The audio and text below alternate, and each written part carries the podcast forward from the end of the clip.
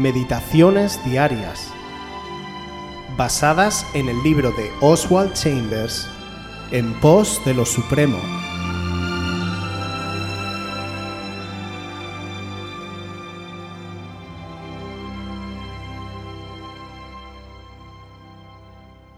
Perfección cristiana. Filipenses 3 del 8 al 12.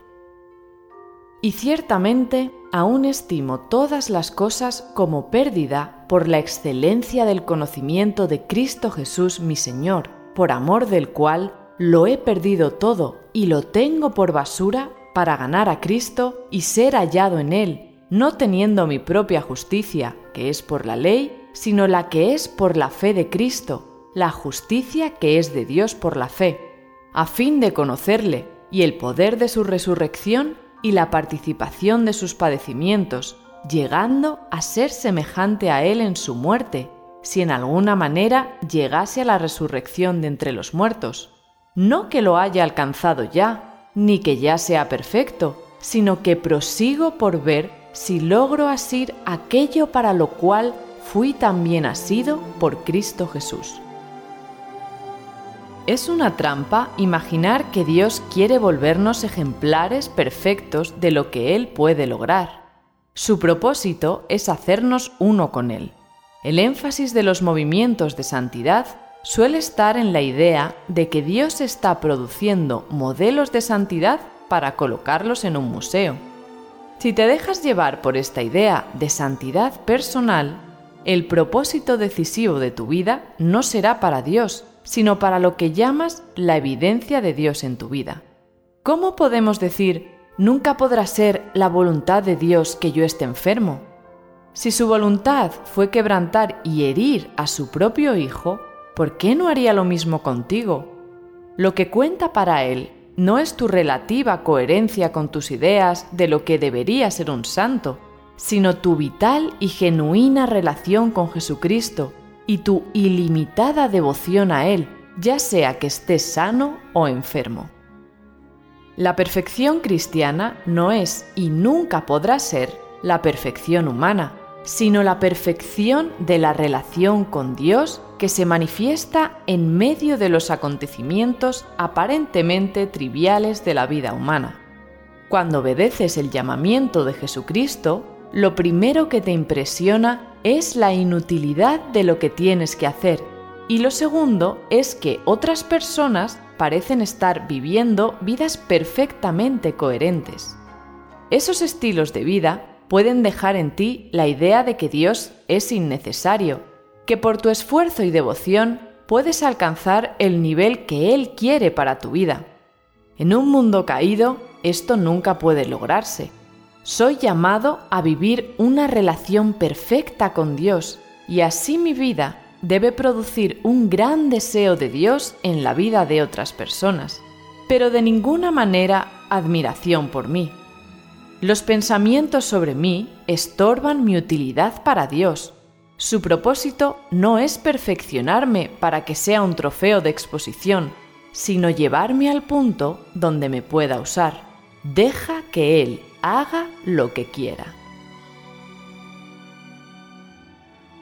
A pesar de haberse encontrado cara a cara con Jesús en el camino de Damasco, de haber predicado en toda la región del Mediterráneo Oriental, a pesar de ser un apóstol llamado por Dios, de escribir cartas inspiradas por el Espíritu Santo y todo lo que había sufrido por Cristo, Pablo dice, no lo he alcanzado, me falta mucho, no estoy cerca todavía, hay mucho por delante. Al comenzar la vida cristiana, hacemos nuestras las palabras del Señor cuando nos dice, yo te enseñaré el camino que debes andar. Entonces, tratamos de seguir por donde Él nos dice, pero al ir recorriendo el camino nos damos cuenta de que no somos ni llegaremos a ser perfectos. Si hacemos una humilde evaluación, sabemos que somos pecadores salvados por gracia y que no hay perfección en esta vida. Pero entonces, ¿cómo puede ser que Jesús nos dijera en el Evangelio de Mateo capítulo 5 versículo 48, Sed pues vosotros perfectos, como vuestro Padre que está en los cielos es perfecto? ¿Pensamos acaso que nuestro Salvador propuso una meta que no es posible alcanzar y que de ese modo nos engañarían nuestros esfuerzos por intentar alcanzar la perfección? Lo cierto es que es imposible que lleguemos al estado de perfección aquí, en la vida terrenal, pero en cambio debemos establecer el fundamento sobre el cual edificaremos en la eternidad. Debemos pues asegurarnos de establecer nuestro fundamento sobre la verdad, la rectitud y la fe. El autor de la carta a los Hebreos señaló el camino por el cual se llega a la perfección. Refiriéndose a Jesús, dijo, Y aunque era hijo, por lo que padeció aprendió la obediencia, y habiendo sido perfeccionado, vino a ser autor de eterna salvación para todos los que le obedecen. La única forma entonces de llegar a esa perfección es, como nos dice Oswald, buscar la perfección de la relación con Dios, ya que si no, nunca alcanzaremos el nivel que Él nos demanda por nosotros mismos. Si fomentamos esa relación con Dios, lo que otros verán en nosotros es al Dios perfecto y es lo que anhelarán. No dejemos entonces pasar un solo día sin aprender del gran libro de lecciones que es la vida de Cristo, su camino hacia la vida perfecta, y andemos con Él hacia nuestra meta eterna.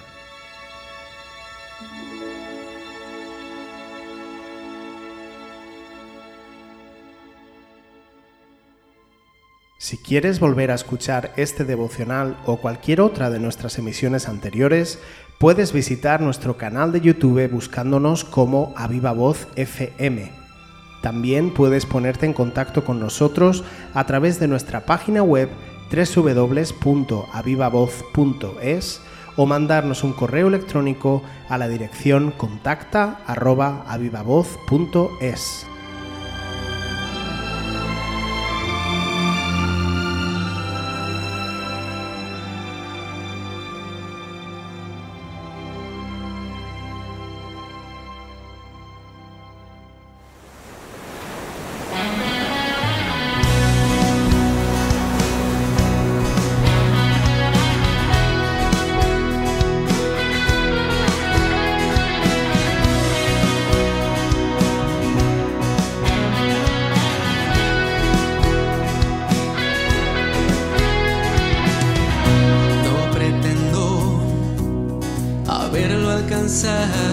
ya. Hoy olvido y dejo todo atrás que me impida extenderme a la meta que delante está. Solo una cosa hago, hoy prosigo al llamado, supremo llamado en Cristo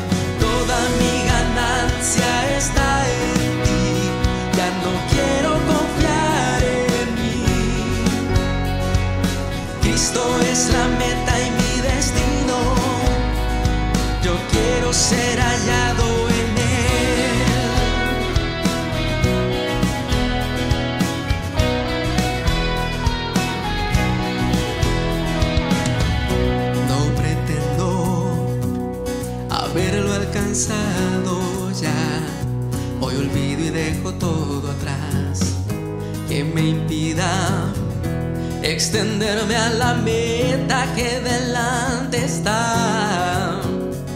Solo una cosa hago, hoy prosigo al llamado, supremo llamado en Cristo Jesús. Todo lo que tengo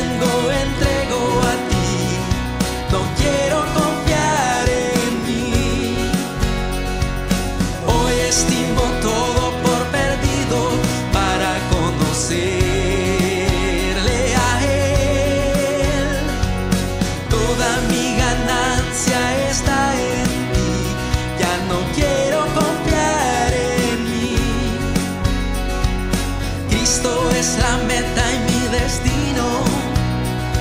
Yo quiero ser hallado en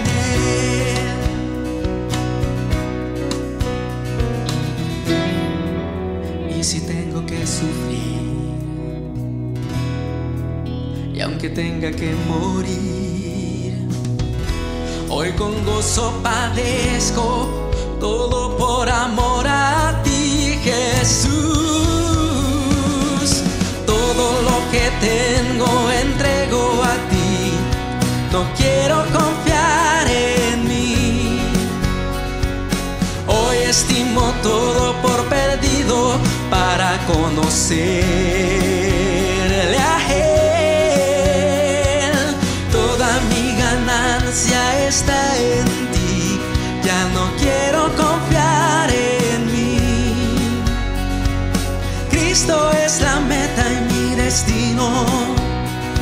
Yo quiero ser hallado